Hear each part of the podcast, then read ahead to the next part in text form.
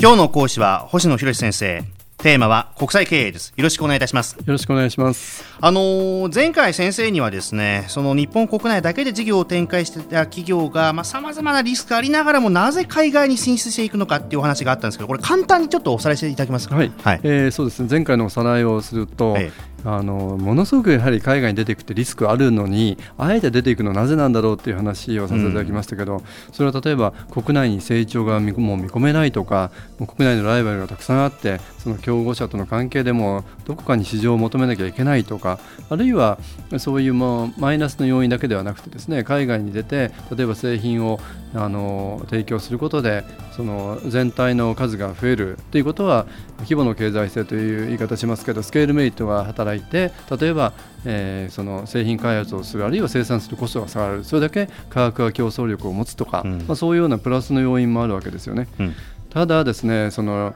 そうして海外に参入するってことも簡単じゃないんですよね。これ別に単なる夢やロマンを求めて出てくっただけの簡単な話じゃないですもんね、これね。そうですよね、うん。はい。うん、もちろんそのあえて出ていくからにはそれだけの利益を求めて出ていくわけですから、はい、ところが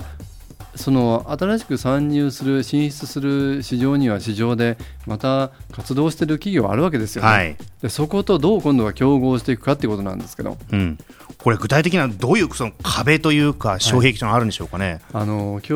お話しするのはですね多分日本の企業が海外に出ていってこういうどういう障壁にっていうと分かりづらいかと思うんで海外の企業が日本の市場に入ってきた時にどういう障壁に当たるかというまあ、そんな話をすると分かりやすいかなと思います、はいはい、実は昨日 IKEA に行ってきたんですよ。あ新宮町の。そうですそうです、えー、ですからそこで向こう見たことも含めてですね海外のあの企業が入ってくるっていう話をすると分かりやすいかと思うんですけど、はい、例えばあの全く新しいコンセプトを持って海外から参入する例ってありますよね、うん、それこそ IKEA のような組み立て家具を持って入ってくる場合もそうだし、はい、もっと古典的なところでは1970年代の頭にマクドナルドがですね、はい、ハンバーガーを中心にそのファーストフードっていうものをあの海外から日本に持ち込んだわけですね、はい、でそのファーストフードでそうやって買ったものを例えば立って食べるとか、まあ、そういうものが日本に定着するのかっていうそういう新しいコンセプトっていう問題がありますよね。はあ、そっか、はい、で次はあの参入の方法なんですけれども、えやはり日本という市場に先ほどの同じ話をしましたけどもう競合他社がある中でそういう新しいコンセプトを持って参入するときにさまざまなこの障壁ってあるわけですよね。はい、で例えばあの IKEA だって実はあの2度目なんですね今回の参入が。2度目なんですか？そうなんですよ1974年に参入して一度失敗して撤退してってるんですよね。2度目なんです今回が。それは知りませんでした。はい、でなぜ2度目なのか、はい、なぜ前回失敗したのかっていうのは、ええ、先ほどもちょっと話した組み立て家具っていうあのつまり皆さんがですねその購入した家具を自分で車で持って帰って、自宅であのそれを組み立て直すっていうことですよね。うちも本棚組み立てましたよ。大変でしょ？大変です。すごく大変だと思います。実は IKEA にもですね昨日あの 電動ドライバー売ってたんですけど、ええ、あそれはもう普通のドライバーでやってたらきりがないですし、うん、それを例えば日本で考えてみると家具って大体今まではかあの例えば百貨店デパートとかで購入して全部それをきれいにこう持ってきてくれて組み立てて必要な組み立てがあるとすれば組み立ててそこにまで設置してくれたはずですよね、はい、それが全くその配送も自分あの組み立ても自分っていうやり方がこれが通用するのかという、うん、こういうコンセプトがねあの通用するかどうかということありますよね。はい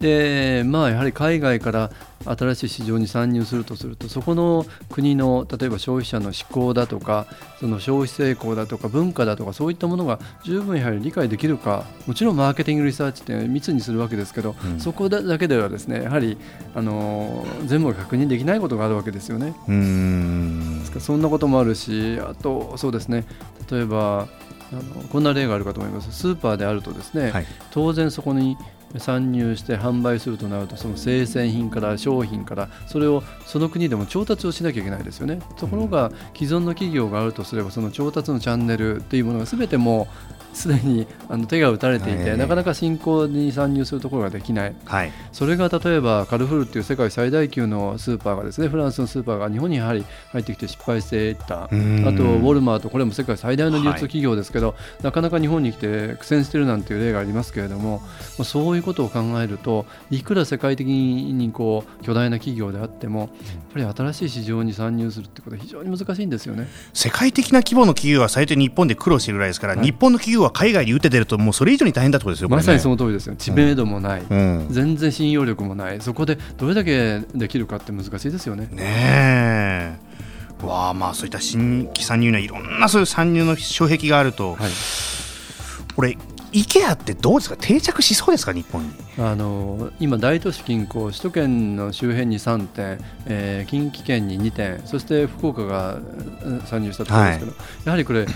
テーマパークと同じでですね大都市近郊に位置してないとあのなかなかこのモデルってあのうまくはいかないと思うんですね、つまり都市居住者があの安く、えー、いいものを買いたい。その代わり自分でそういう組み立てもしますよっていうそのコンセプトが定着できる都市というかですね地域ってそんなに日本でまだまだ多くはないんではないかなと思うんでちょっとこれから見ものですね。そうですね、ではここまでのお話で先生まとめていただくとキーワード何でしょうか、えー、やはり参入障壁その国にある独特のさまざまな障害のあるものが新しく参入しようとする企業にとってどういう影響をもたらすかという参入障壁かと思います。うん。IKEA ってご飯も美味しいですよねあれね。ね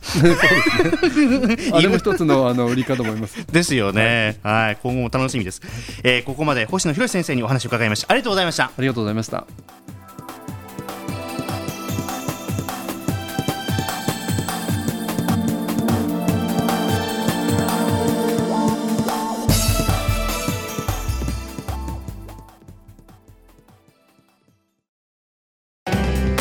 スマートフォンを持ってる皆さん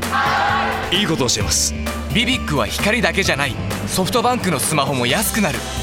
2年間パケット代を毎月430円割引。スマホ BB 割 with ビビック好評受付中。詳しくは「ビビック」で検索。